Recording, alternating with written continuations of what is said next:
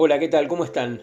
Pensé que no me iba a tocar, pero aquí estoy, saliendo del COVID, con un poco de cansancio, con la voz un poco tomada, pero gracias a Dios y esperanzado en que pronto voy a volver a estar 100 puntos.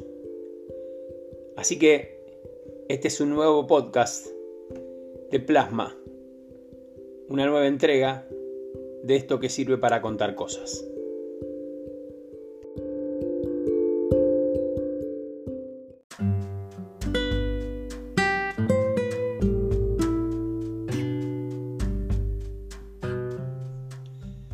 Desde adolescente leo cuentos, en especial cuentos de fútbol y situaciones cotidianas.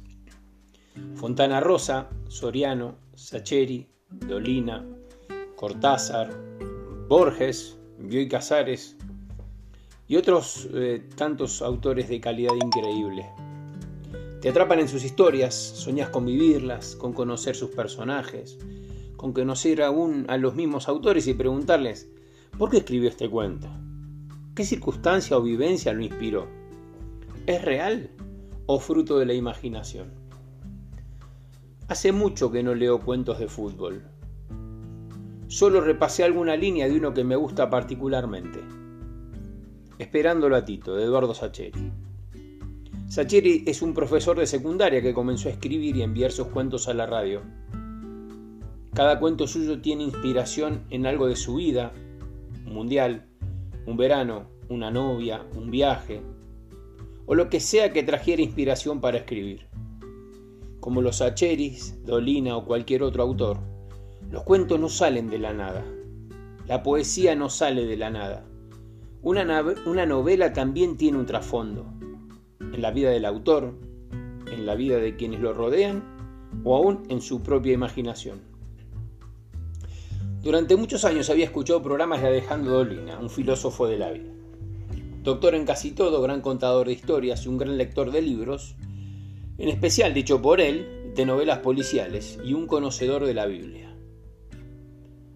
Hasta que un día lo pude conocer. Conocía su cara y su voz, pero nunca lo había saludado personalmente. Con el tiempo lo fuimos a ver a la radio con mis hijos y uno de mis sobrinos. Ellos también escuchan sus programas y leen algunos de sus libros. Aún hoy sigo escuchando a Donín en la radio, pero haberlo conocido, saludado, asistir a alguno de sus programas, creó en mí una especie de complicidad al leer sus libros. Lo mismo pasa con las historias de la Biblia.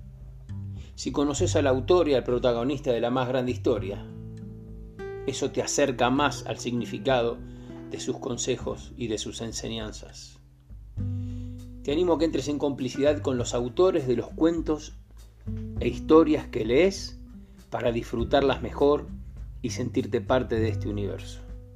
Pero que en especial tengas complicidad con Dios, para que al conocerlo haga más interesante e importante leer sus historias.